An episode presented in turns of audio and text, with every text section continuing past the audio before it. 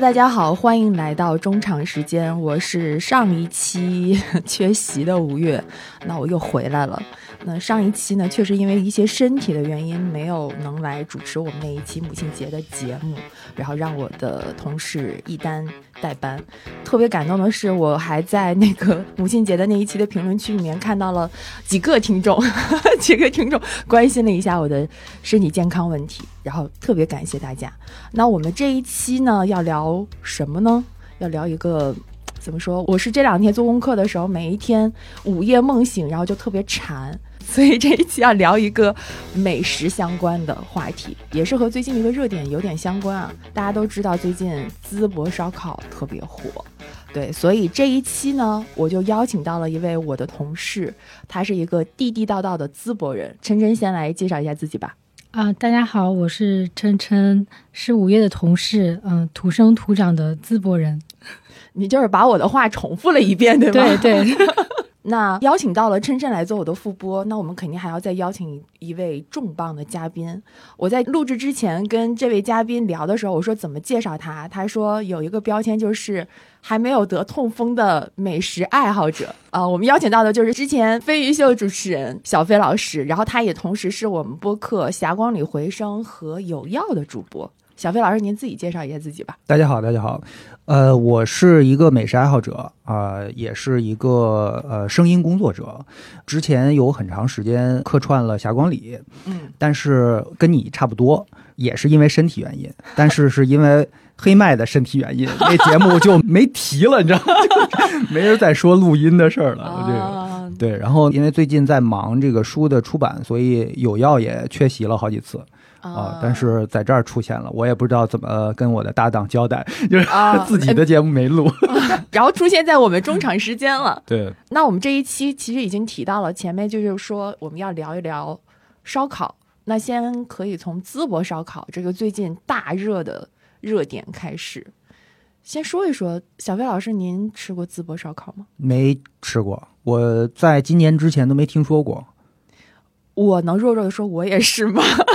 因为淄博烧烤这个新闻火了之后，我跟我的东北的同事，大家知应该知道我是东北人，然后我们都在聊说，淄博烧烤能有我们东北烧烤好吃吗？就是淄博烧烤怎么会火起来这件事情，其实一直盘绕在我的心头。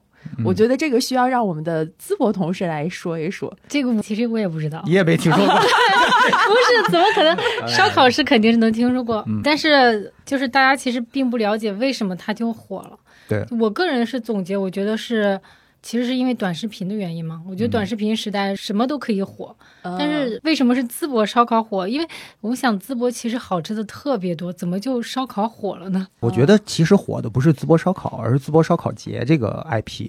嗯，淄博烧烤节让大家知道了淄博有这么一个烧烤，是拿饼撸串嘛，就是它其中一个特点。然后是吃猪肉。对吧？就是带皮五花肉什么的，然后大葱蘸酱什么，就都非常接地气，都挺有意思的。但是呢，就本质来讲，它这个菜并不能代表，或者说这种吃法并不能代表淄博的美食。它就是这么一个全世界各地都有的一种街头吃法，就是烤串吃，对吧？所以我觉得这个菜本身或者这吃法本身。你可以先放到一边儿，就是它火的是这种概念，以及政府、媒体、大学生，就很多人一起参与了这个事件。我觉得它是一个社会性事件。我同意。但是如果真的就是回归到这个淄博烧烤，它的烤的本身的话，你你会觉得它有什么更特别的地方吗？刚才其实小白老师说了，包括我也会觉得，就是大葱嘛，还有它的那个饼。就是淄博版的塔可是吗？呃，淄博小饼。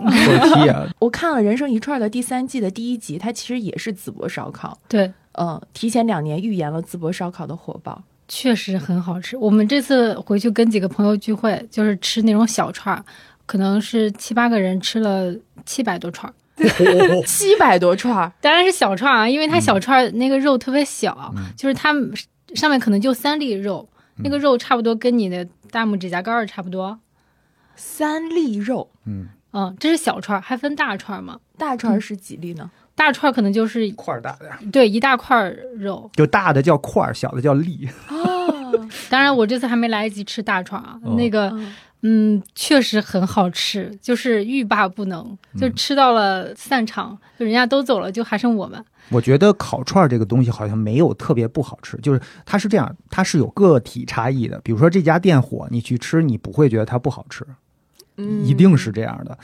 呃，但是总的来说呢，还有一个口味的这个习惯度的问题。因为我觉得对于全世界人民来讲，烤串或者烧烤这个东西只分两种，一种是你家那边的。烧烤以及其他的烧烤，就就这两类。对对对对对对。那东北烧烤你们会在桌子上放小炉吗？好像没有。小炉是什么？他们淄博的特点是给你烤个七八分熟，嗯哼，对，就留着这个余量，剩下的你桌上会有一个小的，是炭炉还是电炉？小炭炉啊，然后把那个串放在那上面，它分两层，烤好的放在上面，呃，温着，呃，就是刚上来的放在最底下。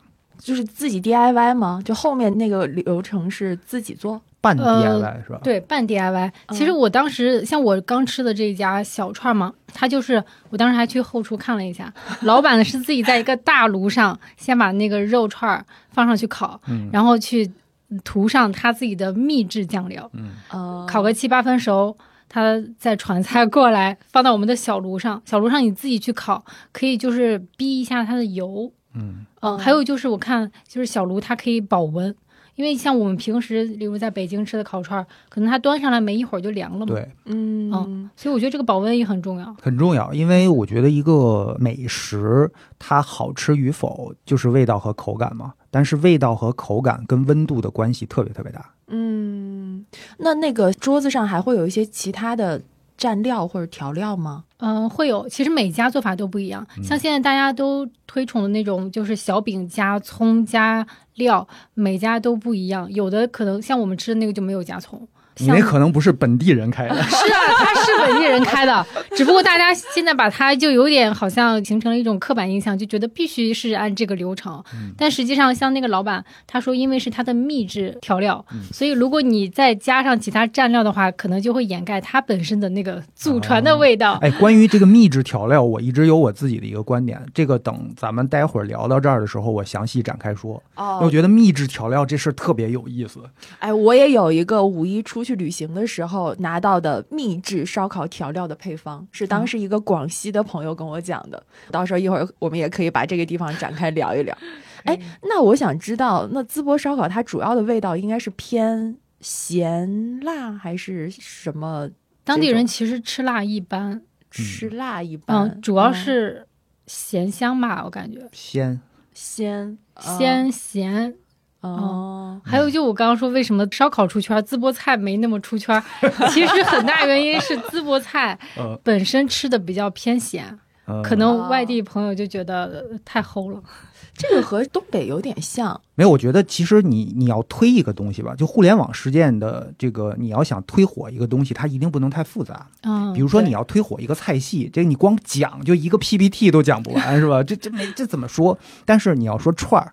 就这么简单，就啪啪啪几句话就能说清楚，简单明了，便宜，这个东西就容易火。对，好嘞，我突然发现我还有一个口播没有说。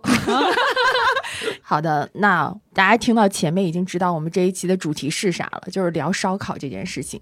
那我也要说一下我们这一期节目的一个非常重要的口播，那就是我们本期节目也是三年中读播客旅行节跟着播客去远方的系列节目之一。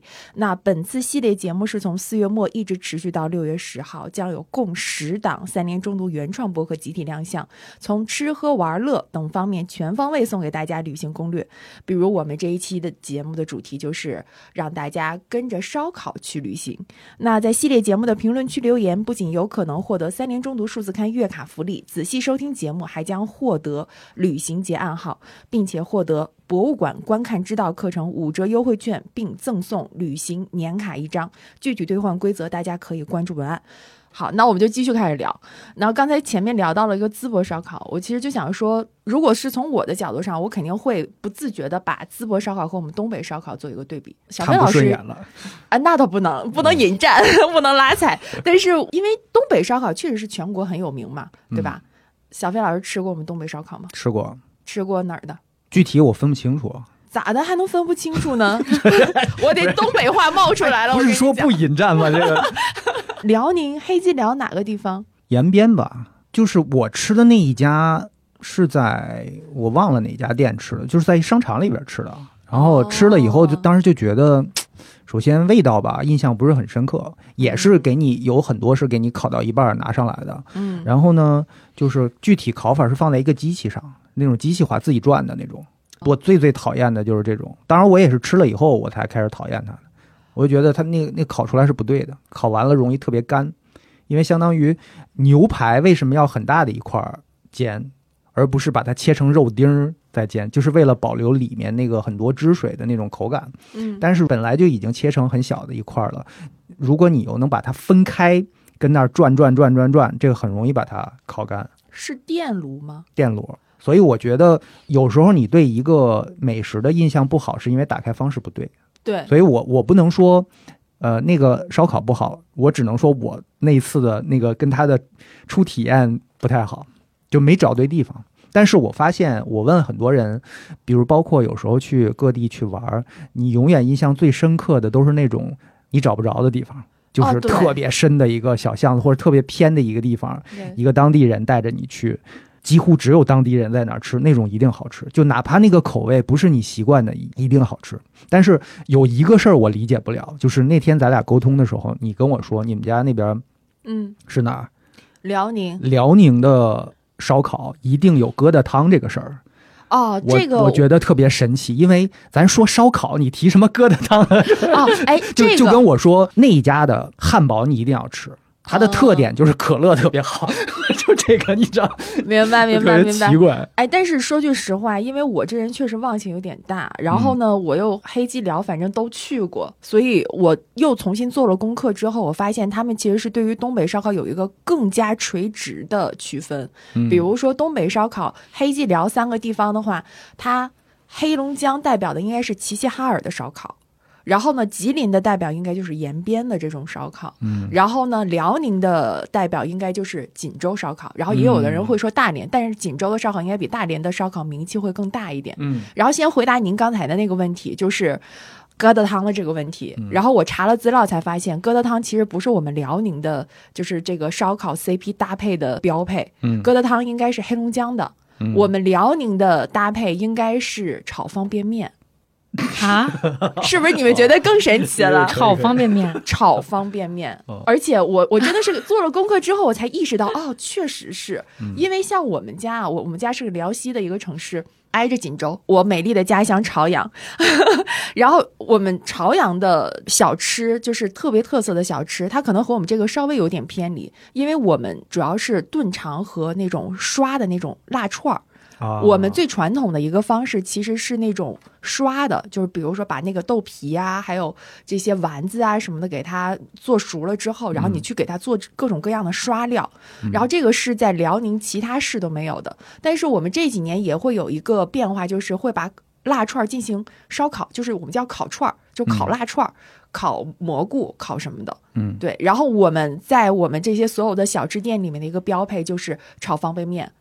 嗯，这个其实是我们辽宁标标配，然后吉林的标配我查到的是辣白菜和冷面。我一想，哎，好像确实是这样的。然后疙瘩汤还有花毛一体，更偏向于可能是黑龙江。对，哦，对，所以花毛一体现在好像已经分不清楚到底是哪儿的了吧？北方吧？我觉得它是属于世界杯的一个 一个，对对对对对对对，也挺世界的这个。对对，还有拍黄瓜。嗯。哦，这个我觉得很难是在南方的一些什么餐桌上去看到，就是它是个你知道为什么吗？啊，咋的呢？因为南方可吃的蔬菜太多了，就是黄瓜基本上且排不上号了。就但对于北方来讲，这个黄瓜是一年四季你非常 重要的一种维生素摄取的一个东西，又好做，生的熟的都可以。这就是咱们的日常沙拉，其实。对对对，然后像我们烧烤店一般都会有花猫一体，有一些小的地方的那个花猫一体还是可以无限续的。花猫一体是是花猫一体就是花生毛豆，对对对对对，花生毛豆。但是现在在很多其他的这种类型的烧烤店也都会有了，就是北方可能都会有。然后刚才您提到的，就是说烧烤，其实我觉得它里边是有个鄙视链的，就是我一定会觉得大城市的是没有二三线城市的好吃，二三线城市可能是没有那个县的好吃，那个县可能就是没有一步一步到，我觉得可能自己家楼下的是最好吃的。我觉得是这样的，就是越是那种商场里边的，它可能有点工业化、模式化，就你觉得这个东西已经各种加盟了，它的那个味道已经就变得不独特了。嗯我我是这么感觉的啊。对，好像有这么种说法，就是说，尤其是地方特色小吃，一旦进入了特别干净的、卫生各方面都合格的地方，味儿就不对了。对，然后东北烧烤，像您吃的这个，我觉得您就是打开方式不对，这肯定不是延吉烧烤的一个特点。嗯，对，你们那儿的那个料是什么特点？我们那儿的料其实你说是刷料是吧？对，一般因为其实料的话，就是前中后嗯都有，都有可能涉及到这个调味儿的部分。比如说嗯前期是腌制这个肉或者其他食材的时候，它要腌一下。呃，腌有什么好处呢？就它还能帮助这个肉变得更嫩一点儿，嗯，入味儿，口感一个是入味儿，另外口感会更嫩一些。嗯然后呢，就是烤制过程当中的撒的这个料，它有干料也有湿料，嗯再有就是上桌以后给你蘸的这个料，嗯嗯嗯，所以各地可能讲究是不太一样的。我觉得像锦州烧烤，我可能吃的多点，因为离家近嘛。锦州烧烤，我觉得最大的特点就是它的那个口感其实是会有点是有点偏咸的，但是因为它其实属于海陆都有嘛，因为锦州也嗯靠着海，嗯所以它是什么东西都能烤。我觉得这个可能是和我去黑龙江，就比如说去哈尔滨什么吃烧烤，感觉还不太一样，嗯因为它可能都有自己特色的烧烤的东西。嗯那像锦州的话，我觉得最特色的一个烧烤可能是烤剪儿蛹，我们东北话叫剪儿蛹，其实就是蚕蛹。哦，对，然后其实再往里面挖的话，我没有吃过，但是他们说我们东北的烧烤里面有个蚕蛹的四世同堂，这听着有点儿不过还有 就是 有叫什么神仙，嗯就是里边叫神神仙，就是它从蛹到蚕的那个过程，嗯。然后还有蚕蛹。还有就是它还是扑棱蛾子，然后但不是说变成扑棱蛾子，就是反正它是就是四个阶段，然后这四个阶段就是在东北其实都能做，但这个可能是很多外地人，就是其他地方的人可能不太能接受。没法接受。就蚕蛹你还能接受吃烤蚕蛹吗？呃，蚕还是蝉？蚕蛹就是蛹状的，蝉是能变成知了的那个东西，蚕是结变成那个变成扑棱蛾子的那种东西，OK 嗯，啊，能接受。能接受哈。对，两两种都能接受，其实，但是谈不上爱，就是那种，因为你知道，在一个饭桌上啊，你但凡要作为一个美食爱好者，你但凡要说这东西你不吃就输了，知道吗？有的东西我跟你讲，没有不能吃的。有人敢点你就得敢吃，哦但是谈不上爱吃，说实话。你能接受那个味道是吧？对，就有一股鸡屎味儿，就那种，是吧？能这么说吗？能吧？它确实是，啊，是吗？我吃的是一讲到胶原蛋白味儿。讲到这里，肯定就有人问：那你吃过鸡屎吗？没有，这是我想象中的。对，我那我吃，我觉得是一股胶原蛋白的味道。可能我从小就吃，比如说我们家里过年的时候，干煸剪儿蛹，我们东北话叫干煸剪儿蛹，其实是一道大菜，嗯因为它很贵，嗯，就是也不便宜。然后像所以烧烤啊什么的，就也会做这种。我觉得各地美食吧是这样的，其实真的没有必要去纠结谁的更好吃，或者谁的哪一种做法更合理。我觉得各地美食之所以演化成这样，它是有历史原因和一些没办法的原因。就比如说，你看那个淄博烧烤为什么有主打一个这个烤猪肉，对吧？就烤带皮五花肉什么的，不是说他们不爱吃牛羊肉，而是说在烧烤开始发展的时候，比如说一二十年前开始发展在全中国各地，那淄博这个地方它不产牛羊肉，但是又觉得咱们应该烤点什么？那烤啥呢？就是反正就好好找的，就是饼子好找，嗯，猪肉好找，但就索性就这些就包括调料也是这样。咱们这儿产什么什么东西好获取，嗯价格不是很贵，咱们就用什么。因此呢，这个就特别能体现最当地特色的一个东西，就是看它到底是怎么吃，用什么吃，它蘸什么，它是什么习惯。嗯就比如说，为什么烧烤一定要有饼？这个事儿，很多人可能都会问：你吃烤串儿为什么要卷个饼吃，是吧？嗯就理解不了。但是这事儿，你你换一种这个角度去看，比如说，它是一个农耕文明的特点是吃碳水，嗯嗯整个中原地带其实是比较符合农耕文明特点的，咱们产粮食。嗯那山东其实也是一个粮食重镇，因此山东人爱吃粮食，这是板上钉钉，肯定是这样。就好像之前咱们说的 tortilla，对吧？taco 那个小小饼子，为什么呢？墨西哥也是产粮食的一个地方，嗯，所以他当地人他既然种这个东西好获取，他又追求一种碳水的饱腹感，那他一定最后会拿什么东西咱得裹一下，不然吃不饱，你知道吗？他会觉得吃不饱。哎，那我觉得这是不是也解释了为什么我们东北的烧烤里边这个 CP 搭配有，比如炒方便面和我不能接受你们炒方便面，因为炒方便面不能接受炒方便面很干啊，烧烤已经有点干了。这也是。当地特点，你说东北种方便面，这方便面丰收的时候，得摘下来炒一炒，是吧？遍地都是种的方便面，是吧？我其实这个牌子那个牌子的。我问了一下我们那个嗯当地的同学，我说为什么一定要搭配小饼呢？他说因为带皮五花肉可能本身有点腻，所以他需要饼和葱可以帮他解一下腻。腻你可以不吃啊，是吧？人家还要吃的，还有就是他碳水加脂肪的这种快乐，一般人是抵挡不了的。我觉得都是借口，是因为他当地只有这个，他吃习惯了，最后变成我必须得这么吃。我觉得所有的饮食习惯，或者说所有的习惯，都是因为不得已，最后它合理了，最后成为了一种正义。嗯，哦，还还有一种说法就是我没有考证啊，就是我们那儿十几年前最早好像是配烤馒头的。但是后来，呃，小饼就慢慢火起来了。好像还有一种原因，嗯，是因为当时就是像临淄那个区那边就有个小镇，然后他们是回族定居在那边，就有很多的牛羊肉，然后包括也他们也就带来这个小饼的一种做法。这个我没有考证，但是据说是有这样一个说法，跟少数民族可能有点关系哈。对，那我觉得。就疙瘩汤和这个炒方便面，我还是想说一下。疙瘩汤我能接受，因为疙瘩汤，因为你吃的有点干，可以喝点汤嘛，就可以不不不不不搭配点。因为刚才小飞老师在提到说这个呃，一是和这个地方有这种食材啊什么的有关系之外，我我就突然想到，比如说我们东北，反正从我个人的角度出发，我不能代表所有的东北人，就是我去吃烧烤，我不会觉得我只吃这些串儿就是主食。就从我个人的感觉来讲，包括我身边同学，所以我觉得我们是要点一个主食的。嗯，那你去点主食的话，你在东北，你去吃烧烤，然后点个米饭，很奇怪吧？但是比如说疙瘩汤，我们在东北，你说冬天是吧？大家去吃烧烤、吃烤肉，然后特别冷，你吃个热乎乎的疙瘩汤，就是非常的舒服。然后炒方便面，其实我觉得也是一样的。嗯，它它确实可能有点干，但是它就是一种主食，所以你和烧烤进行搭配，它也是一种大碳水的，让你的获得的那种满足感和饱腹感。鲜面条不行吗？为什么是方便面？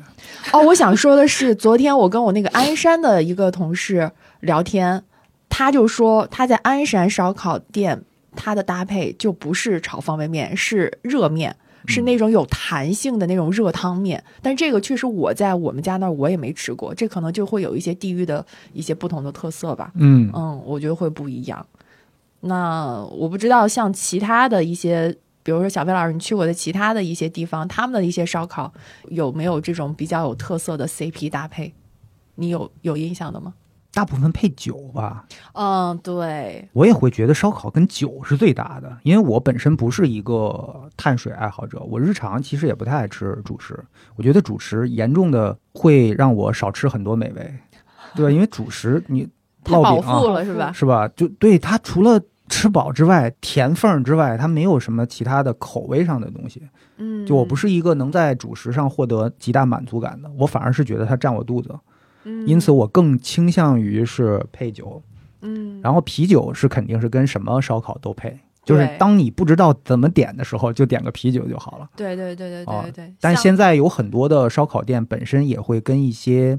呃，精酿啤酒来合作，你可以点到很多口味的那个啤酒，所以我觉得烧烤你能选很多口味，啤酒也可以选很多口味。这个对于味蕾来讲，是你花不了多少钱，但是能有特别特别多的那种丰富的刺激，嗯，就跟按摩一样，嗯，对吧？你走进一家店，是吧？你发现 SKU 贼多，就是。还可以这么来的，就开心。挨个试一遍啊，选择权多啊。对我其实有时候愿意吃各地不同的烤串，不是因为我有多爱吃某一种味道，而是说我觉得这么简单的一个东西，你能做出那么多种可能性来，所以我更愿意尝鲜。其实烤串的感觉是每一个串儿就是一道菜了，对吧？你点不一样的，就相当于是。比比如说你去欧洲，你点一个十道菜、十一道菜的这么一个。一餐得多少钱是吧？好几千出去了。但是烤串这个东西也十好几道菜，完全不同的口味，还配不同的酒，这个才花多少钱？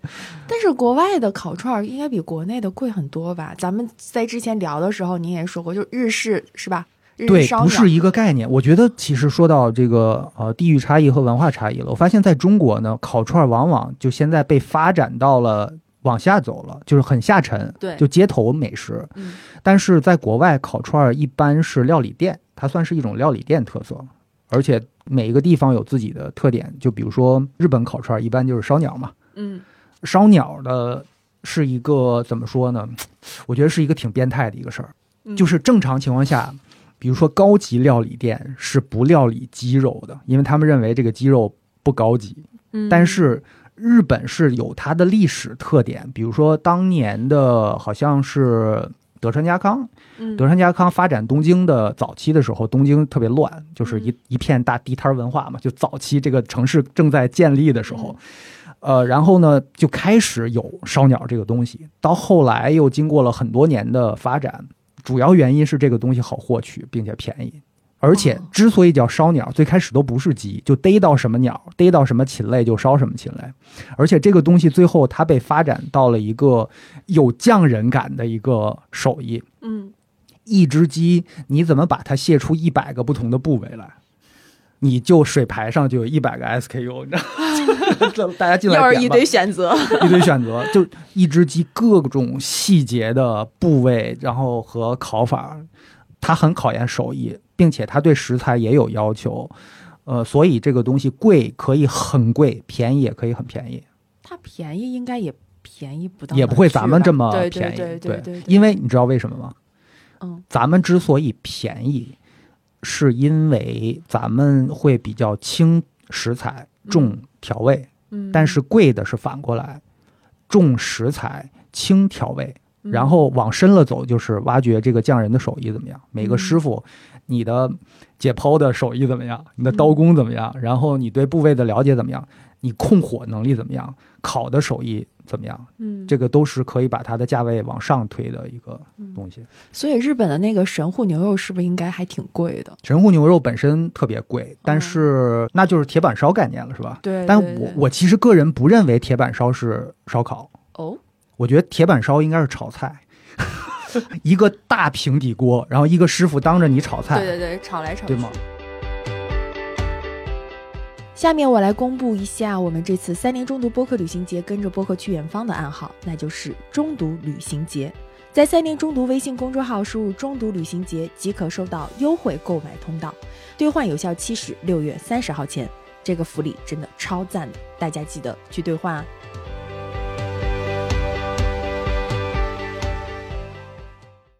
其实讲到这儿，不妨咱们探讨一下每个人心目中烧烤到底是什么概念，可能不太一样。因为在我的心目当中，烧烤就是最原始的一种料理方式，可能没有锅，没有太多的器具，就是直接用火来加热食材，用火来烹饪的一种方式。嗯，比如说炒菜是火加热锅，锅再加热食材。但是假设你把这个菜直接扔在炭上，它就是烧烤了。大概同意小飞老师所说的这种想法，但是我又觉得好像有点不一样，因为我们俩在前面的沟通的时候，小飞老师跟我说，他就觉得他问我，他说烤鸭你觉得算不算烧烤？我的第一反应是不算。嗯，但是小飞老师说他觉得烤鸭算。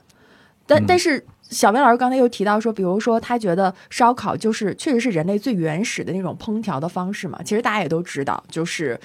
你你看那个“炙”字，就是烧的那那个“炙”字，它其实如果从甲骨文上来讲，它其实就是一个像一个烤串儿，然后放到火上。所以我觉得这应该就是最传统的这种烧烤的一种形式。但是如果你真的让我去想象说说烤鸭，然后这些也算是烧烤，我总觉得好像又不太一样。可能在我的心里，烤串儿是烧烤，嗯，烤肉可以算烧烤，嗯，但是烤鸭没有办法算。嗯，但是具体这个区分的这个标准到底是什么？可能我觉得烤鸭是有点偏。我觉得这是另一个维度的划分方式，比如说还是二维法，二维法来划分烤肉。呃，一种是小烧烤，另外一种是大烧烤。比如小串儿，是小烧烤，但是烤一个整的东西是大烧烤。比如说中东人烤一头整的骆驼，你说这个算烧烤吗？还是行为艺术？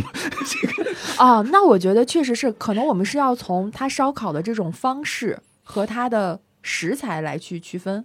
或者说，我们今天在聊的这个烧烤到底是偏向于哪种烧烤？我比如说，我会觉得烤鸭就不在我们今天这一期跟着烧烤去旅行的这个节目的讨论范围里。嗯嗯，小白，你觉得对吧？对对吧？嗯嗯，但是比如说土耳其烤肉、墨西哥烤肉、嗯，美式的这种各种什么德克萨斯什么什么之类这些烤肉，然后还有像我们知道这种街头小串儿，什么西昌的这种火门烧，那这些其实都算在。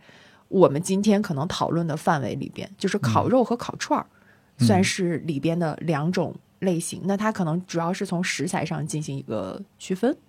我觉得是可能是习惯吧，就是你没有习惯性的把烤鸭算作烧烤，那你就可以不把它算进来啊。所以你觉得是要算进来的？呃，我是会把我其实从烤制的这个思维方式上面来看，它完全是烧烤的思维方式。嗯，对。其实你没有提烤鸭的时候，我也没有。考虑到它是一个烧烤，烧鹅上面弄一个瓦罐，底下是火，瓦罐扣着它，然后那鹅在里边转，其实也完全是烧烤的思路，加烟熏还有哦，是很高级的一种烧烤方式，很难这个东西。烤鸭也是很高级，很很难。嗯，哎，那像电烤炉的话，电烤炉它还是带明火的吗？电烤炉肯定是呃没有明火了。那你们觉得它还算烧烤吗？我觉得这事儿是这样，它又牵扯到一个环保问题。对它，它是没有办法的办法。比如说，呃，咱就说烤鸭，在有些地方这个店面是不准用明火的，那他又要卖烤鸭，他就只能用电烤的方式给你加热一下，甚至是他在别的地儿预处理过，到店面里再给你最后加热一下。对吧？但是这个烤鸭原本是用真火的，只是后来随着城市的演化，它没办法了。这道菜还是这道菜，最后它只能用电的方式模拟当年的那个菜的那个味道和口感。所以，那在我心目中，它还算是烧烤，因为这个菜还是这个菜，只是后来没办法的一个办法。如果他有选择，他还会用火。那它不用炭烤的话，是不是就会少一种燎烟味儿？燎烟味儿，对对对对，我觉得燎烟味儿是一个特别重要的一个点。对，烟味儿。烧烤，因为其实在我看来，烧烤特别主要的风味来源就那么几种：第一，食材本身，嗯，你用的是什么肉，新鲜度，什么部位，你怎么去切割，决定了它先天的味道和口感的差异。还有一部分呢，是它用的什么介质来烤，嗯。就比如说你是用电的，还是用气的，还是用这个碳？碳一定会涉及到有烟的部分，烟会赋予食材一种非常特殊的风味儿，对吧？还有呢，就是调味料的部分，你到底用什么人工的方式去料理它，去给它调味？嗯，所以最后。呃，赋予了这个东西完全不一样的风味。另外还有一一层加在中间是梅拉德反应。什么是梅拉德反应？梅拉德反应又叫褐变反应，它就是食材经过加温之后，它表面会变成那种，经常你看菜谱什么什么烤至金黄。它就变成褐色、金黄、滋滋冒油的那个感觉，就是它本身是一个梅拉德反应。梅拉德反应能够产生很独特的香气，就比如说爆炒，哪怕是爆炒蔬菜，都会有梅拉德反应，都会产生跟煮的不一样的一种香气。那肉也是这样，在高温之下，它的什么氨基酸呀、蛋白质，它产生变化，最后形成了一种，就哪怕你不放任何的佐料，它本身会形成一个独特的香气。那个煮是煮不出来的，这一部分是来自于梅拉德反应。嗯。你刚刚讲的那个烟的部分，也是我自己非常喜欢，比如说果木或者是炭火料理一个非常重要的一个部分。但是你要说能不能模仿呢？就是相信现在的科学技术啊是可以模仿的。就是比如说你去进口超市可以买到一种叫 liquid smoke，就是液体烟，你把这个东西涂上去，在家里烤都能烤出那个烟熏的那个味道来。它是怎么做的？我不知道。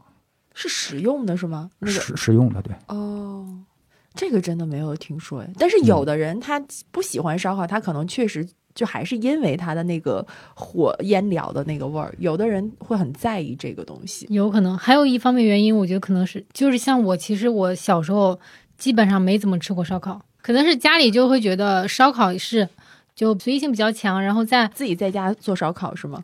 不是，就本身吃烧烤会相对比较少一点，然后基本上是现在等我工作或者是上大学以后回去，我的同学啊，我们聚会会去吃烧烤，这样会比较多一些。所以你们家那个饼里只有葱和酱是吗？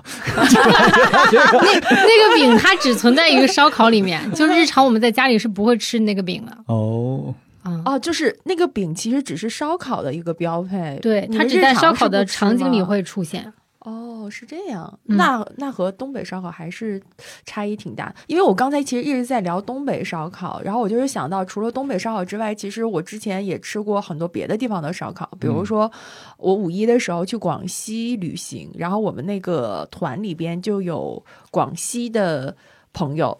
然后有一个是南宁人，有一个是桂林人。我们有一天晚上就是在一个完全没有信号的地方，然后大家烧烤，呃，他会有各种各样的一些食材啊什么的。然后我就特别惊奇的发现，这儿有一个炉子，这儿有一个炉子。然后南宁的那个姐姐和 我们桂林的那个领队，他们俩的烧烤方式都是不一样的。嗯，对，就比如说南宁的那个姐姐，她会让我们每个人在那帮她穿串儿，就是她一定要把那些呃鸡翅啊，还有什么羊肉串儿啊，这些一定要穿起来。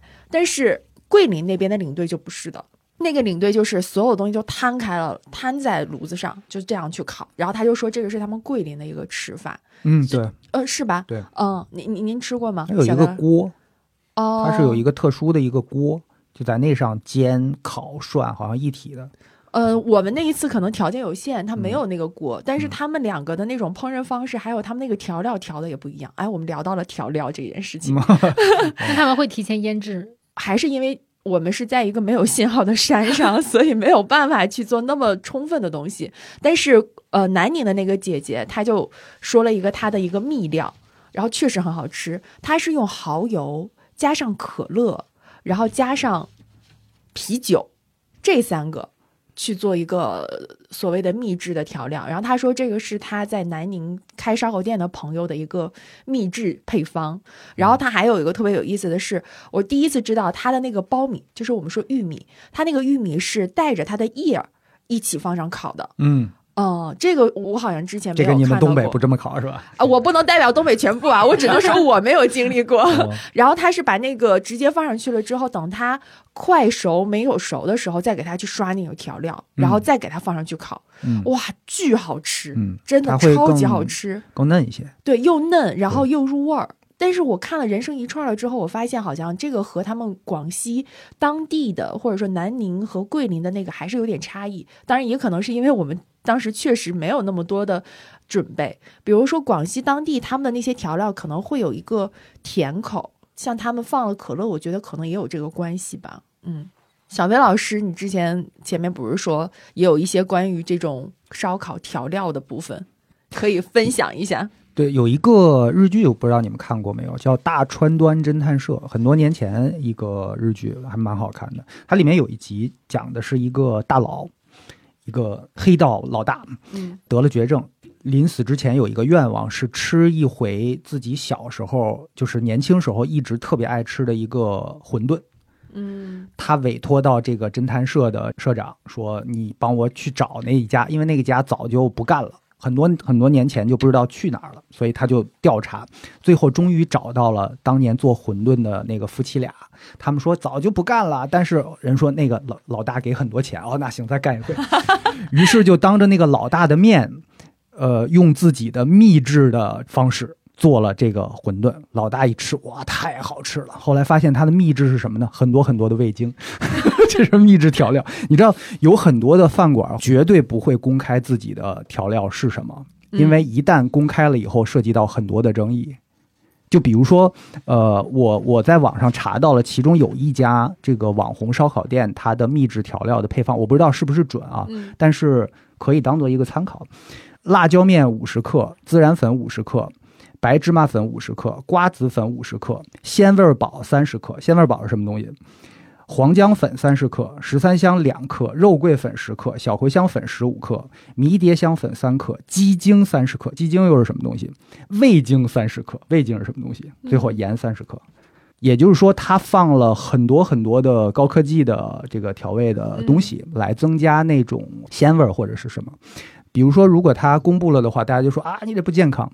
但如果说他刻意隐瞒它里面的一些，人家照着这个保留的这个方式做出来，发现味儿又不一样哦。因为现在的食品工业，就或者说商业的这个这美食，呃，很多是要放味精类的调味进去的。然后，比如说你你发现你吃到一个小吃薯片或什么东西，这个东西你绝对在家里做不出来它的味道，那它十有八九放了其他的东西。嗯，这个普及率非常非常的高，所以所谓的秘制的这个调料，有没有可能每家都加了不同的科技和狠活？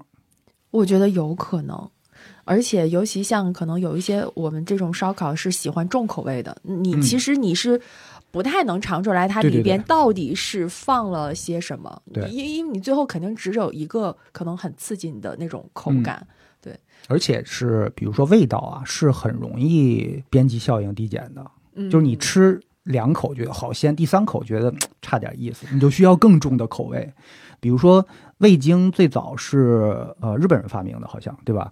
日本美食是追求鲜，嗯，他所有的食材都特别鲜。在这种情况下，他觉得还是不够鲜，因为鲜其实是很脆弱的一层感觉，达到了以后，你就需要。突破它，突破它，突破它，所以日本人发明了味精这个东西。然后现在呢，味精在全世界的美食工业里面已经非常非常的普及了。呃，就算是你不去专门买那个味精，它早已经被添加到了很多其他的东西，比如酱油，比如说一些综合调味料里面，比如说所有的小吃里面，其实都包含这个东西。所以，是不是因为这样一些原因，有很多人其实更喜欢那种特别原汁原味的那种烧烤？嗯，比如说我自己吃过的，就是新疆的烧烤，我觉得它的口味其实就和比如我们东北啊或者什么的口感很不一样。肉好，对，主要是它肉好，还有就是它基本上好像撒的都是一些，比如说盐啊、辣椒面儿啊、孜然粉，这三个应该是新疆烧烤的三宝。嗯，它不会像我们可能有更多的那种，比如说。那种非常怎么说调和成的这种蘸汁，嗯，所以它的口感保持了原汁原味儿。有句话说的好嘛，就是高级的食材只需要什么？简单的料理方式。对对对对对，最简单的料理方式。对，所以但凡你看到，比如说它其实料呃料理或者说烧烤，它是有派系的嘛，有的是非常主张要用很多很多的料的，尤其是街头小吃。为什么呢？它其实是在掩饰它食材本身的一些缺点。再举一个例子，比如说这个问题，我问了好多人，说你觉得羊肉串和牛排有什么区别呢？有很多人说啊，这区别太大了。我跟你说，牛排这个怎么怎么着，是吧？但其实原理上来讲，区别不大，就是一个大点儿，一个小点儿而已。就是你都追求的是梅拉德反应那种焦香，然后里面是要有汁水，就外焦里嫩嘛，是所有的烧烤类食品我们都追求的一个东西。然后那个焦香一定要有，然后调味来讲呢？这个理念可能差异性就比较大了。嗯，哎，那小月老师，您刚才提到的这个梅拉德反应，对吧？嗯，那是不是国外的人不太在意这个反应？很在意，很在意。那那为什么他们的牛排很多时候是就是五分熟 或几分熟的呢？梅拉德反应只在表面，如果里面也梅拉德了，这就糊了，你知道吗？啊，是这样。对，它表面一定要形成一层褐变的硬壳，就是颜色发深的。嗯。甚至有的都已经觉得深褐发黑了那种，很硬，但是里面切开是充满了汁水的，带着红红色的，对吧？粉红色，甚至颜色会更深一点。呃，他追求的是这个。我不知道琛琛啊，我不是特别能接受五分熟、六分熟。我出去可能吃这些，基本上都是让他烤全熟。啊，我也是，是吧？对，就这个，我之前和小白老师，我们俩也是在前面也聊过，我们就说这个好像。吃熟的这个程度，好像确实是中国人的一个一个特点。我觉得也不是中国，就是也是农耕文明吧，应该是。嗯。呃，因为咱们吃粮食什么的嘛，它对熟度是有要求的。比如说，呃，中国人要求这个米都得是全熟的，但是国外你发现，意大利弄个米怎么都带硬芯儿，是吧？加生的这个，但是对于他们来讲，可能他更享受里面的嚼劲儿。什么味道什么的，这个这是应该是跟他整个的这个社会的发展是有很大关系。另外还有一个呢，比如说你接受不了比较偏生的牛排，除了这个习惯之外，还有什么其他的原因？你觉得味道会不好吗？还是口感会不好？还是只是心理上觉得生的就不太想？心理上应该会。我觉得三者都有。我觉得首先从心理上，我会觉得就是那种还带红血丝的这种生肉，我总会觉得它可能不是很。卫生和安全，因为你想，我其实还算是比较喜欢吃生鱼片，但是看过了特别多的这种什么这种什么生鲜容易有寄生虫的这些新闻之后。你还是会在吃的时候有一丝丝的犹豫。嗯，那像面对这些，你明明可以把它烤全熟的这种牛排，你非要把它烤个五分熟，然后你嚼起来的时候，它确实是会有点嚼不动的。我不喜欢这种嚼不动的口感。嗯，然后味道上，我不太喜欢那个血的味道。呃，我觉得如果你吃的觉得嚼不动的话，那你有可能那个肉便宜了。打开方式不对是吧？打开方式不对，对对对对对对，是这样的。呃，我以前也跟你一模一样的，但后来吃了一些非常好的肉之后，就会发现哦，原来是自己以前吃便宜了。哦，是在国外吃的吗？呃，国外、国内都有。因为早年，比如说二十年前，你想吃靠谱的牛排不太容易。现在我觉得有很多店，包括有很多的卖家，你直接买他的那个肉，呃，还是很好的。这个就回到一个问题：为什么？牛排和羊肉串原理意思是差不多的啊，但是价格差别那么大。就比如说，你买个一斤牛排，价格四五百甚至上千都有可能，对吧？但是这个价格你买羊肉串，你能买多少？你能喂饱多少人？为什么价格差别那么大？其实这个一个是品种，一个是养殖方式，还有一个就是卫生度。它要保证这个东西。你看牛身上牛多健壮啊，是吧？那肌肉多有力度，那么健壮、纤维那么粗的牛身上，拿下一块肉来，随便煎吧煎吧，烤吧烤吧，夹生的就可以吃，你还觉得鲜美、入口即化？为什么？因为它贵，因为它很不容易。就是一头牛身上，首先得是正确品种的牛，并且那个牛身上可以这么吃的肉是非常少的。但是羊肉串好像对原料要求没有那么高，嗯，然后它是小肉块儿，它可以是一块瘦一块肥，一块瘦一块肥拼出来，因为肉其实是肥瘦相间是最好吃的。然后它是用人工的方式给你拼出来这个形式，而且甚至是它都不是来自于同一头羊，甚至有可能都不是羊肉。嗯，对吧？然后再加上一把又一把的各种各地特色的，就是很重口味的那个调味儿，最后你会发现，哎，这个东西成本就慢慢慢慢就降下来了。但是牛排因为没有什么可掩饰它的方式，就是一块肉，一把盐，一把黑胡椒没了，就特别特别好吃。那为什么？就是因为太稀少了，它要有巨大的成本，最后养出这一块可以这么吃的肉来。但是你要说有没有什么黑科技可以模仿呢？是有的，但是如果你呃真的吃过那个好的，你还是能辨别出来。但是如果你本身不了解这个牛排，就是好的牛排应该是什么样的感觉，你是会容易被这种科技所欺骗的。比如说有什么黑科技呢？有那种拼接的肉，它是碎肉，最后给你粘成一块儿，粘出来的。但是牛肉对吗？呃，是吧？是应应该是吧？就是 天哪，可能是不同牛的肉，不同牛的肉，对 它。还有一种呢是呃腌制，它进了一种叫腌制机的东西，一个是给你调味儿，另外一个呢就是有点像滚筒洗衣机在里边咔啦啦啦啦啦把所有的纤维给你打碎，这样呢你随便弄吧弄吧，它一个很便宜的部位，它经过这么处理之后，你随便煎一下烤一下，你都觉得哦好嫩啊，并且好入味儿，好好吃啊。但实际上它成本也降到很低了。所以好牛排为什么贵？因为吃的是原味儿，吃的是鲜嫩。吃的是夹生，但是便宜的东西吃的是调味，吃的是科技。嗯，那您说的这个贵大概得多少钱？就是四五百到一千左右。四五百到一千是什么个量？一个人吧，一个人一块儿是吗？一斤一斤牛排四五百到一千，算算是贵的是吧？对，算是很靠谱的了已经。好的。然后我 我曾经比过，比如说在同一家店。咱们说生鲜啊，同一家卖生鲜的店，就是买它不同级别的牛肉，我对比一下，用同样的方式，差别太大了。嗯，因为没有什么其他掩饰它的那个东西，就是拼材料，所以往上走就是拼材料，往下走就是拼调料，往深了走就是拼人的这个操作的水平、手法、技法。对，我记得我去韩国的时候，因为韩国他们牛肉是很有名的嘛，他们主要就是烤牛肉，但是烤牛肉会比较贵。嗯嗯，他们一般可能就是猪肉什么之类会便宜一点。我记得去的时候，他们那个好像最贵的叫什么？就是牛的最贵那个，好像是它的脖子的那个后脖梗的那一部分，是不是比较好的一个肉？然后在他们那好像卖的会比较贵一点。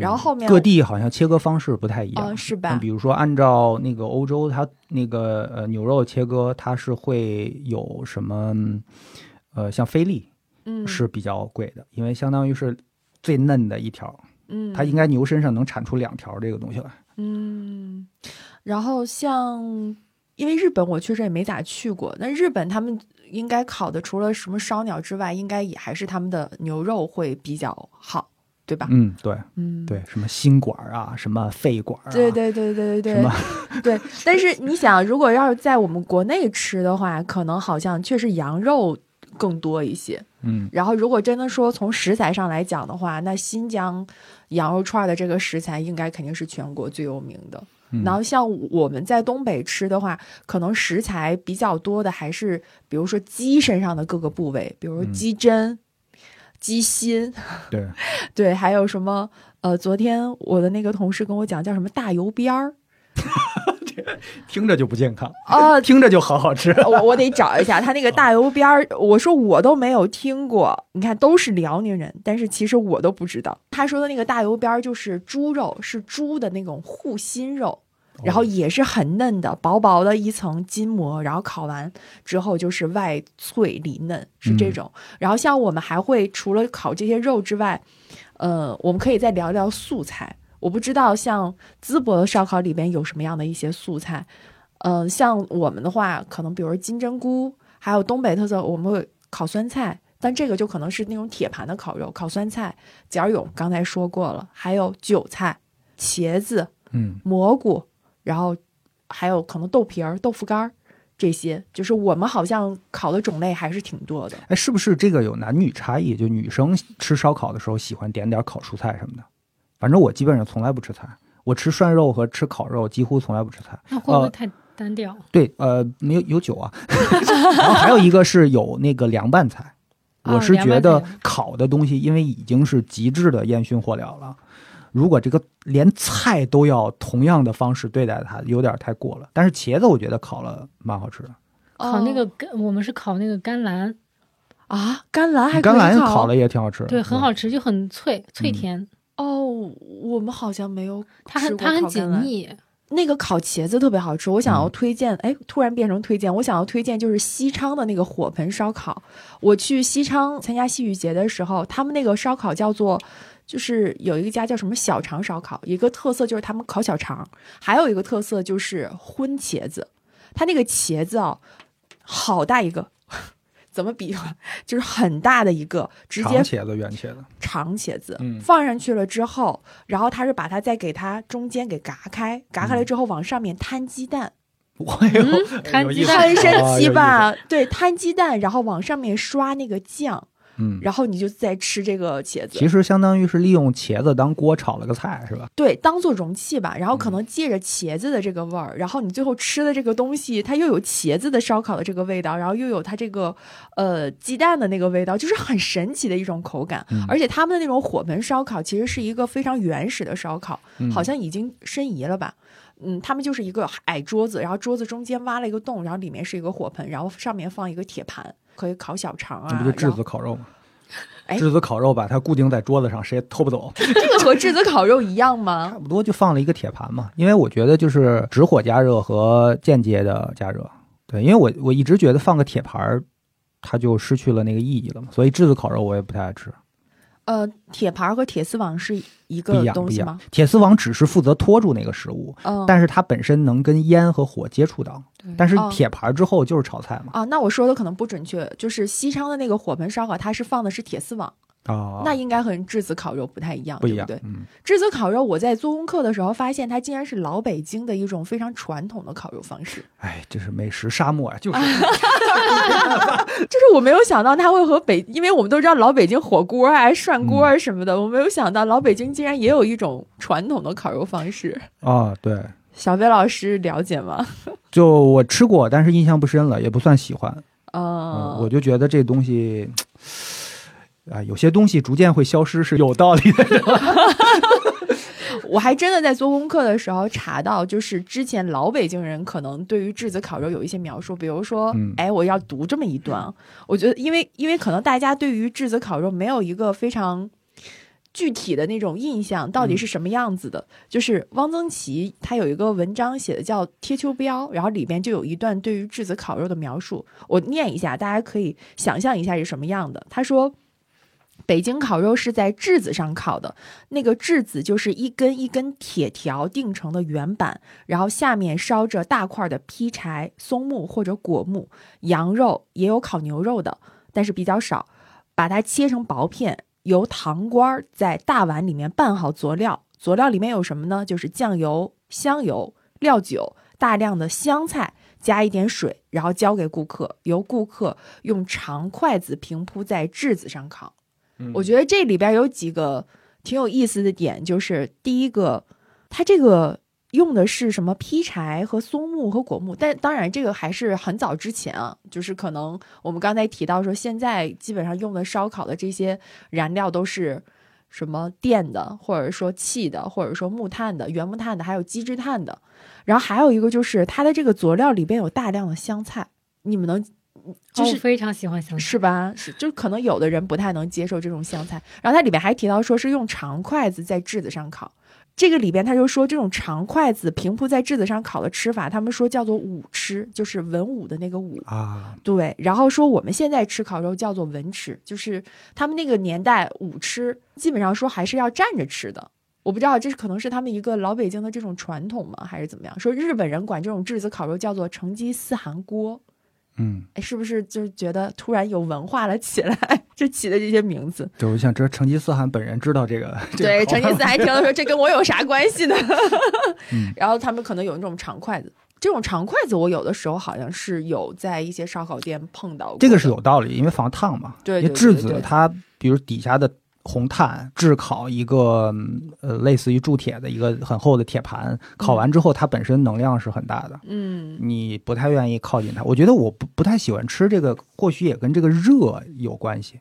我老觉得嗡，嗡就那种带着热辐射。不是喜欢火吗？对，但是看不见火呀。哦，你知道火是一个有生命的东西，并且火的所有的生命的全过程，第一很美，第二都可以用来料理。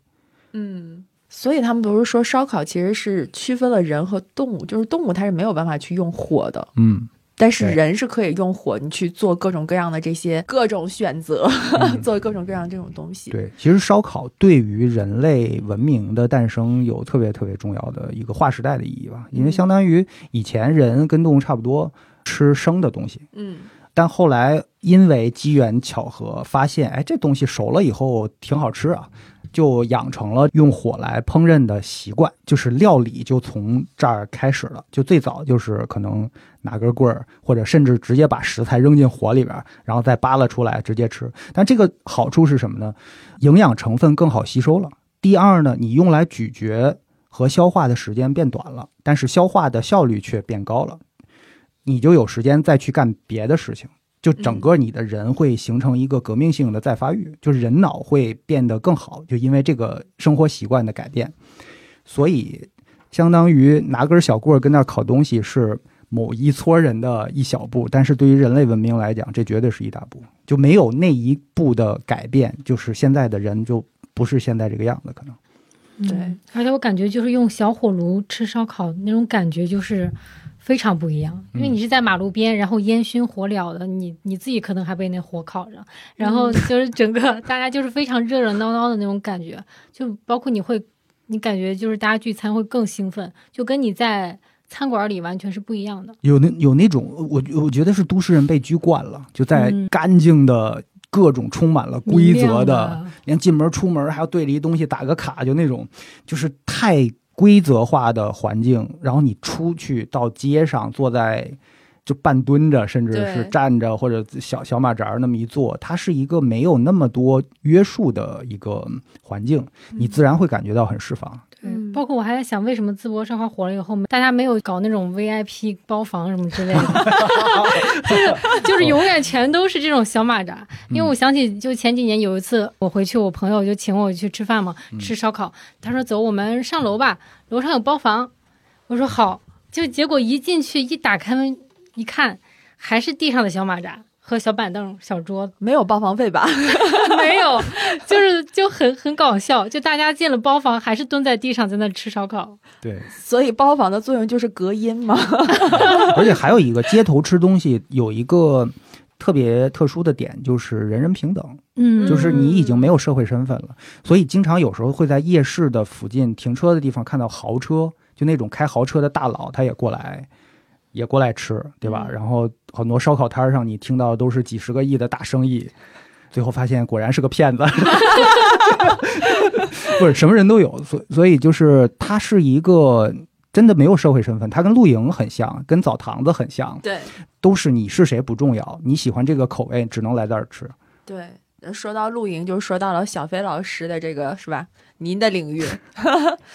因为也是在前边，我跟小魏老师我们聊的时候，因为我也玩户外，然后但是我玩的户外可能有点就是是文玩，我是武玩，怎么说呢？怎么说我是文玩？你们不放火，我们一般就是。啊，因为像我们徒步的话，我们可能更多的还是就是爬山啊，什么穿越为主，所以像带一些烧烤的这些器材上去，还是会有一些限制的，因为太沉了。我不知道像您这个野奢型的这种五玩的户外露营烧烤，你们是怎么样的？首先，好像确实也是男的更喜欢烧烤类的东西，就是好像是男的更喜欢玩火一些。我不知道这是不是跟进化有关系。就是从猿人那会儿，就是男的喜欢玩火，嗯，就是有一个社会分工，是不是有一点这种感觉？对对，因为男的可能去出去捕猎，然后他可能要负责生火，然后女性可能更多的还是负责一些。什么采集、采集，然后编织什么之类的。所以你们发现，就是女女性更喜欢吃零食，更喜欢吃水果蔬菜。嗯，这是也是跟可能原始的社会分工有关系。就采集嘛，一边采果子一边聊八卦。哎，你们家老爷们儿 最近打了头什么？听说挺厉害，对吧？这然后男的就是喜欢追逐猎物，那回来以后就是用小刀把它卸掉之后烤肉。嗯，所以到现在好像男的也。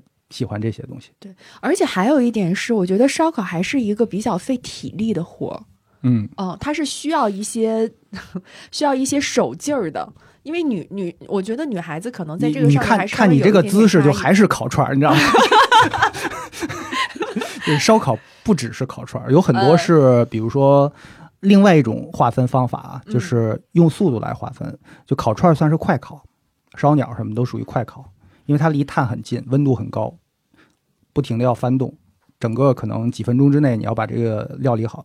还有一种叫慢烤，可能是几个小时，甚至是十几个小时才能把一个很大的一坨肉给它烤好。是在烤骆驼，是不是有点像那个土耳其烤肉的那种感觉？就他们都放到那个壁炉里边，然后一直让它不断的旋转在熏烤。土耳其烤肉其实严格上来讲不算是慢烤，因为它是你可以把它想象成一个锯串儿，因为它是用。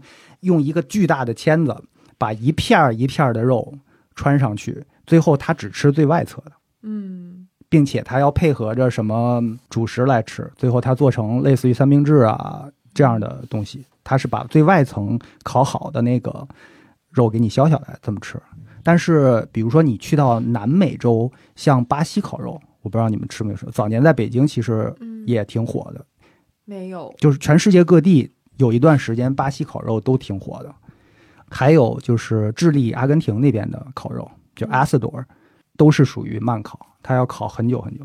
我听我朋友说过的，就是像他们什么美国德州的那种烤肉，它是那种熏烤，嗯，那这种算是慢烤，对不对？算算算，对。比如说一个猪排大概要三个小时，呃，如果是烤一个牛胸，就是熏一个牛胸的话，大概得八到十个小时左右。嗯，因为你这么理解。慢烤就是温度低。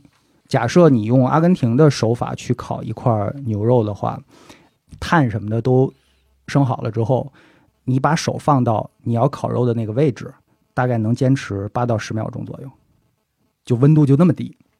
然后在那样低的情况下，肯定要烤更长的时间。但是它好处就是里面特别特别嫩，就是你想象不到可以这么一大块肉，但是烤完了还挺嫩。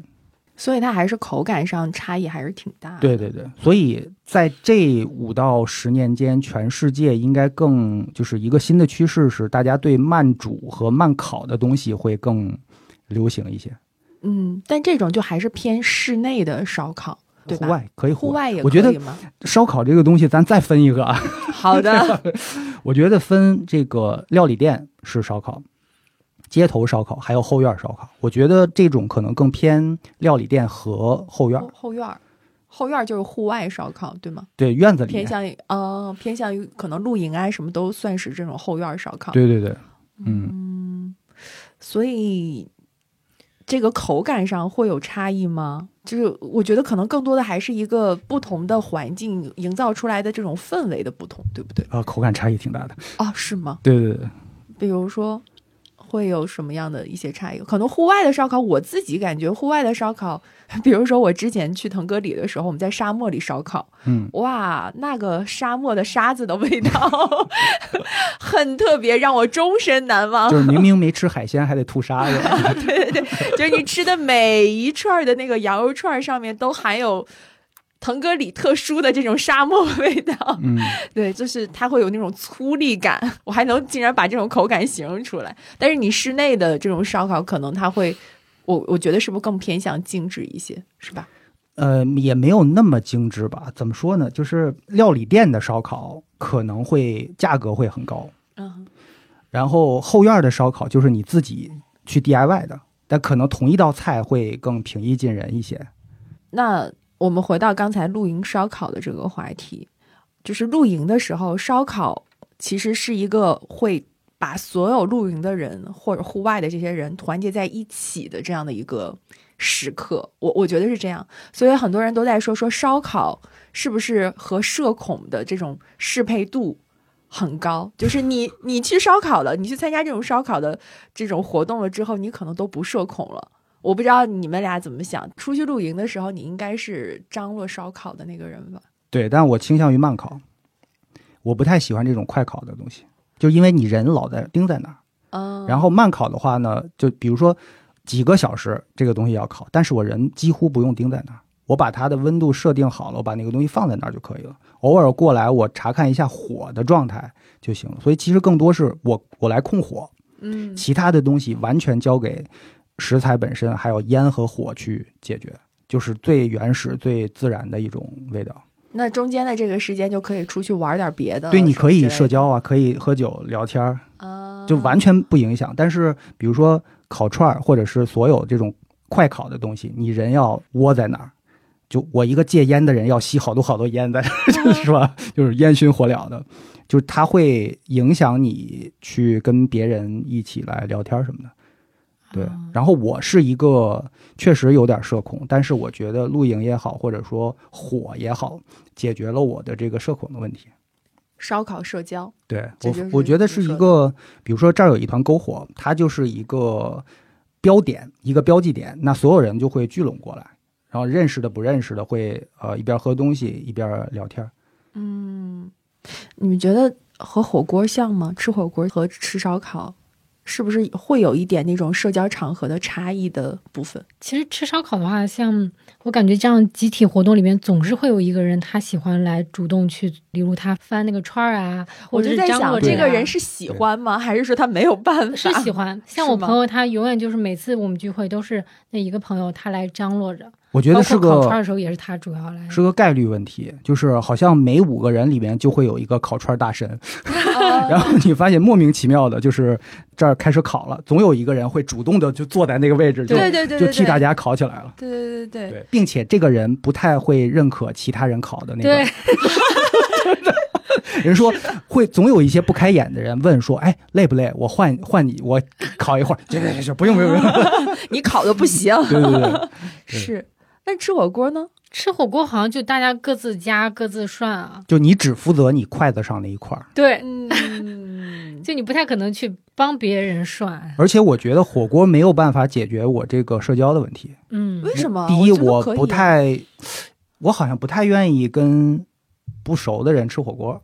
因为是都在一个锅里面，然后大家的这个筷子往里面夹，有可能潜意识上会不卫生倒不一定啊，就不不是这个问题。我觉得就是挺奇怪的，就大家在一个锅里捞菜也不熟，你总得筷子碰筷子，还得聊点什么。但是比如说有火这样一个深沉的、有历史感的，是吧？原始的，并且烙印在我们基因里的这样一个东西在，它是一个仪式感的一个东西，就所有人在他面前都不算什么。那个时候我完全可以，就管他是谁呢，都你会发现所有人都都是这样的心情。会不会还有一个原因是火锅还是相对来说很难？比如说有个什么后院火锅的这种场景，就是相比烧烤来讲的话，火锅更多的还是会，比如在城市大街小巷，就是大家一堆人，然后可能熟人一起吃火锅会更好。但是烧烤的话，就像小飞老师提到的，如果你是在一个那种场景下有火的场景下，不熟悉的人可能也会变得熟悉，而且你可能比如说这个人在烤串儿，然后其他的几个人可能有的人穿串儿，有的人可能在弄调料，就每个人好像都有自己能干的一个活儿，嗯，对，所以就大家都动起来了，自然而然就会产生一些话题的交集。但是火锅可能更多的是熟人在一起，会吃的更开心一些。确实，因为那个像五一的时候，就有一天我们家临时起意要出去走走，顺便中午就解决午饭。但是当时是五月一二三号吧，然后我当时问了一圈的餐馆，就我们一路开着车过去，就全都满座。最后我们只在火锅店有很多 空座，才解决了午饭。所以那会儿大家都是优先其他的炒菜啊、烧烤啊，但是就不会去考虑火锅。嗯，它那个场景感还是差异挺大的。嗯，就还是有点普通了吧？你这么说吧，因为都市里处处可以吃火锅，但是你要看到火的机会，你只能去到野外，嗯，对吧？去到一个你不熟悉的环境，你人在不熟悉的环境，可能就容易熟悉起来。对。小魏老师还跟我提到过，说是想到露营的时候就觉得很像瓦尔登湖，嗯，是吧？我我当时觉得，哇塞，好好高级的一个比喻。就把自己说说高级了。没有，我觉得你们是登山徒步吧，嗯它其实是偏户外生存。呃，我们玩的那种休闲式露营偏户外生活。嗯，呃，瓦尔登湖呢，其实就是梭罗在呃号称厌倦了都市的生活啊，一百年前人家就厌倦了都市生活。回想我们一百年前好像还没有都市呢。呃，但是我觉得在我们都市化的过程当中，可能更多的人会感受到类似于呃梭罗的那种困惑。他不知道是每天在忙碌是为什么，所以他想要跳出去感受不一样的生活方式。那梭罗应该是在那个湖边儿自给自足了，自自己建房子，然后自给自足了一两年的时间。那我们不可能抛弃一切去做这样的一个很大胆的生活实验。但是露营，你可以利用周末的时间，可以体会迷你版的瓦尔登湖是什么样的感觉。嗯，所以你也会获得跟梭罗很相似的一些感悟。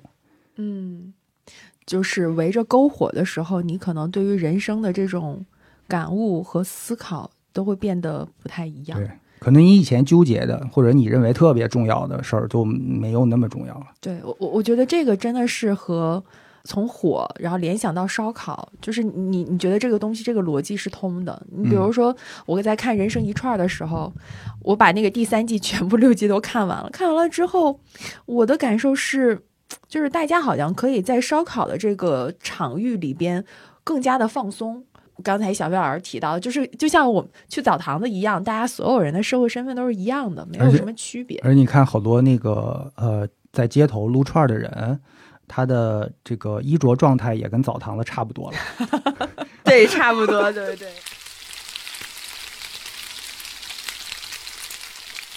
好，那我们最后的时候，三个人可以都来分享一下我们最想推荐的，或者说最喜欢的这种烧烤地区，或者是说烧烤的类型，我都可以。嗯，大家可以想一想，那我肯定是淄博烧烤。你得说出理由好吗？对，今天我其实来之前还问了一下我朋友们，我说你们觉得，就作为本地人，你觉得淄博烧烤它的精髓到底是哪里？就最后他给我答案，其实是他觉得是烟火气。嗯我感觉像淄博烧烤的爆火，它其实把我们整个那个小城市它的那种烟火气包括是那种人文性，就那种小人文那种感觉都激发出来了。嗯，就是你只有在这个地方，就它可能甚至我我当时就是说，感觉元素太多了，好像缺哪个都不行。而且我甚至就是想，就如果这些东西搬到了其他的城市，那它还能是那个样子吗？它其实就是发生在淄博这个地方，就是你能感受到那种热情，山东人的豪爽，豪爽嗯，还有包括你所有的加上你的食材的味道等等这些综合起来，包括昨天我还在跟我那个妹妹讨论，就是我们觉得淄博它就是一个桃花源。嗯，包括它物价很低啊，然后大家生活也很安逸。虽然它之前在我们的印象中好像一直发展的有一点点缓慢，但是我们就觉得它一直是没有变的一一个桃花源吧。对，刚刚他提到了缓慢这个事儿啊，我觉得这个点特别好，就是好像。我不知道从什么时候开始，大家会认为这个发展的快是一个正义的事儿，但是谁规定的呢？就包括之前呃有药也探讨过那个狗屁工作这个这个话题，大卫格利伯的那个书，呃，包括其实梭罗他在书里也提到社会分工的问题。就我们现在把社会分工分的那么细有什么意义？它的最终目的是什么？就我们的社会分工已经细化到大家不用干自己的家务活儿。但是每天上班打卡干着一个不知道在干什么的事儿，你都不知道你每天在为谁在忙碌，在干什么？就你的这个项目最后是挣钱不挣钱，你都不知道，你就知道你每天要啊干这个事儿，然后领到工资，然后去报复性的消费，然后你把你日常该做的吃喝拉撒所有的事儿全外包出去了，甚至品质也不太高，嗯，对吧？但是其实梭罗他就是。我现在我没有社会身份了，我就每天只负责我的吃喝拉撒自己的这点事儿，并且他在这个过程里面得到了一种很大的满足感，所以我觉得这个事儿就还挺有启发性的。因此他讲那个淄博是一个发展相对比较缓慢的一个城市，我觉得这这是挺好的一个事儿，因为我们都知道这个社会的发展快速给地球带来了什么样的负担，对吧？所以我觉得就就是有时候真的是需要从习惯的角度去跳出去。这个就好像刚刚你说推荐什么嘛，我我比较推荐阿根廷的智利，就是这种阿斯多尔的这个烧烤方式，就是低温慢烤的方式，因为它让我打开了一个全新的对待烧烤的角度，让我发现啊，我以前认知里边的那个烤串即烧烤的这个角度，或许它不是唯一，或许还有很多很多其他的选择。那你知道的这些选择越多，你会发现可能没有说一个正确或错误之分，可能只有倾向性，只有你更喜欢的是吧？方式更喜欢的口味什么等等，就是会有更多的包容性。对对对对对。然后刚才小白老师说的那个，我就一直在想到现在可能比较火的一个词，就是现在都在讲求我们大家要内观，在意你自己的一些感受和体会。然后像晨晨说的那个烟火气，我也有很明显的感觉。我我真的就是今天早上在看《人生一串》最后一集的时候，它里面有一个弹幕，我印象特别深。他说：“我吃了那么多的烧烤，但是我没有看过这么多的人生，很鸡汤，有没有？”但是我又就是这一句话一直在我的脑袋里面闪现，我就觉得哇，你烧烤也好或者怎么样，其实最后归根到底就是是一个你的一个生活方式，就是你是不是？接受这种生活方式，然后以及你在这种生活方式里自己能够获得些什么？你你是获得一些快乐或怎么样？我不知道。像陈晨和小白老师，你们一提到烧烤，你们印象最深刻的那个烧烤的故事，就跟他连接的那个记忆是什么？那对于我来说，因为我是个忘性很大的人，如果真的让我去说各个地方，包括。咱们东北 烧烤的这些特点，其实我也是重新又做了一些功课，回忆起来，哦，原来是这样的。但是我最深刻的烧烤的记忆，可能真的就是我读研究生的时候，我们学校门口，呃，那一家烧烤店，因为我们当时马上要毕业了，宿舍的四个人，四个姑娘一起去，然后喝大了，然后在那个烧烤店，他可能就就在北京嘛，嗯，吃什么也不记得了，可能有什么鸡翅啊什么之类的，然后就记着那个啤酒摆了好几瓶。就是你所有的这种记忆是和，就是你的美食或者是烧烤的那个场景是和这些记忆和你的经历是紧紧相关的，所以我也会觉得说最好吃的那一家一定可能是我最熟悉的，或者说我家楼底下的那一家。但是我依然还是想要推荐一下锦州烧烤，还有延边烧烤。我觉得可能想要重点推荐这两这两，因为他们两个这种口味是我自己比较喜欢的，嗯，可能比较有我们东北的这种烧烤的特点，以及推荐大家可以去尝试一下。可能大家没有尝试过的 炒方便面呀、疙瘩汤啊，还有烤茧蛹啊这种，以及我觉得我美丽的家乡辽宁省朝阳市的这种烤串儿和炖肠，很多人不知道炖肠是啥，就这个真的只是在我们市会有这种东西。对，也也也很推荐大家可以去各个地方这种烧烤旅行打卡一下。还有一个就是关于烧烤，我一直有一个迷思。就是关于这个用什么烤的这个迷思，比如说我你看很多街头的烧烤是用机制炭嘛，就是那种六角中间有一个空心儿的机制炭。我是有这样一个常识，是说不能用机制炭进行烧烤，因为机制炭里含有煤，煤在燃烧过程中产生的有害物质非常多，所以是没有办法直接接触食材的。你用它来当燃料可以，但是你用它直接来烤肉是不可以的。呃，我记得我以前在网上也搜过，是有这种说法的。但是呢，不知道从什么时候开始，你再从网上搜就没有这个说法了。所以我不知道是现在的机制碳它的工艺改了，变得没有危害了，还是说有人把它给公关掉了？哦，如果是后者，这个事儿蛮可怕的。所以我其实因为我自己化学非常差。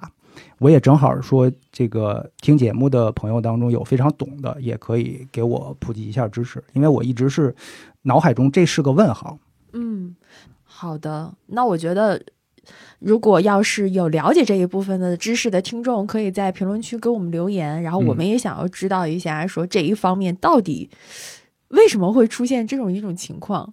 对我觉得小飞老师提的这个问题，真的是我们之前可能都没有关注过的。嗯。不过刚才小飞老师说，可能偶尔需要去在篝火旁去思考人生什么这个，我当时就觉得这可能是在大城市生活的一个逃离大城市，对，是逃离大城市生活的一种方式吧。但是可能对于我我来说的话，我只需要去回想一下我的小城生活 就可以了。因为像上次我们五一跟朋友一起吃完饭以后，大家可能像我的两个高中同学，他们都已经结婚生子。然后成家，当时就是我们吹着晚风去买了路边的很便宜的奶茶，呃，然后陪他们一起就是散步，去逛了路边的母婴店。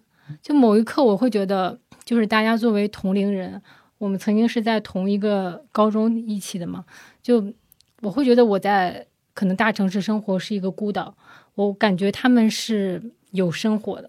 就某一刻，可能这就是。那顿烧烤，它带给我的某一种想法和感觉吧，就是有一点微妙的感觉，很难去用语言准确的描述出来。对，你觉得曾经那么熟悉的呃人，现在已经是生活在两个世界里的两种生活状态了。我其实某某些时候是很羡慕他们的。对，然后可能用大家之前一起吃过的这种熟悉的烧烤，然后又把两者关联了起来。是这种感觉，强行拉回到烧烤，强行拉回到 主持人。对。好，那我们今天聊了特别多有关烧烤的话题，然后其实关于烧烤的这个定义呢，是在我这个提纲里面还蛮醒目的一个问题。但我觉得聊了整期下来，大家每个人对于烧烤到底怎么样算是烧烤，或者最喜欢的这些烧烤，还是有特别多个人的那种感受在。对，那。求求同存异吧，我觉得烧烤这个，呃，具有世界性的这样一个话题啊，咱们还是不要强行把它主观的定义，就是对我们接受每一个人心中那个烧烤的样子，但是也保留自己对烧烤的认知，否则真的有可能发生。一次世界大战，就是因为 全世界发现定义都不一样，那打一架。对对对，所以我们也特别特别希望听到这一期节目的朋友，可以在评论区多分享一些你对于烧烤的一些感受经历，然后跟我们推荐一些你觉得特别好吃的烧烤店，或者是烧烤的美食。还有小飞老师的那个问题，哎，这个机制碳为什么现在会变成了这个样子了呢？对我们特别希望在评论区收到大家的答案。好，那欢迎大家继续关注我们三年中读播客旅行节系列的其他节目，这也是三年中读原创播客宇宙的首次集中亮相。多档播客节目可在三年中读 APP 上独家收听，欢迎大家多多关注，多多支持。那我们这期节目就是这样，我们中场时间同时也在小宇宙、喜马拉雅、网易云音乐和苹果播客上线，欢迎大家多多去给我们订阅。嗯，好的，那这期节目就是这样啦，拜拜。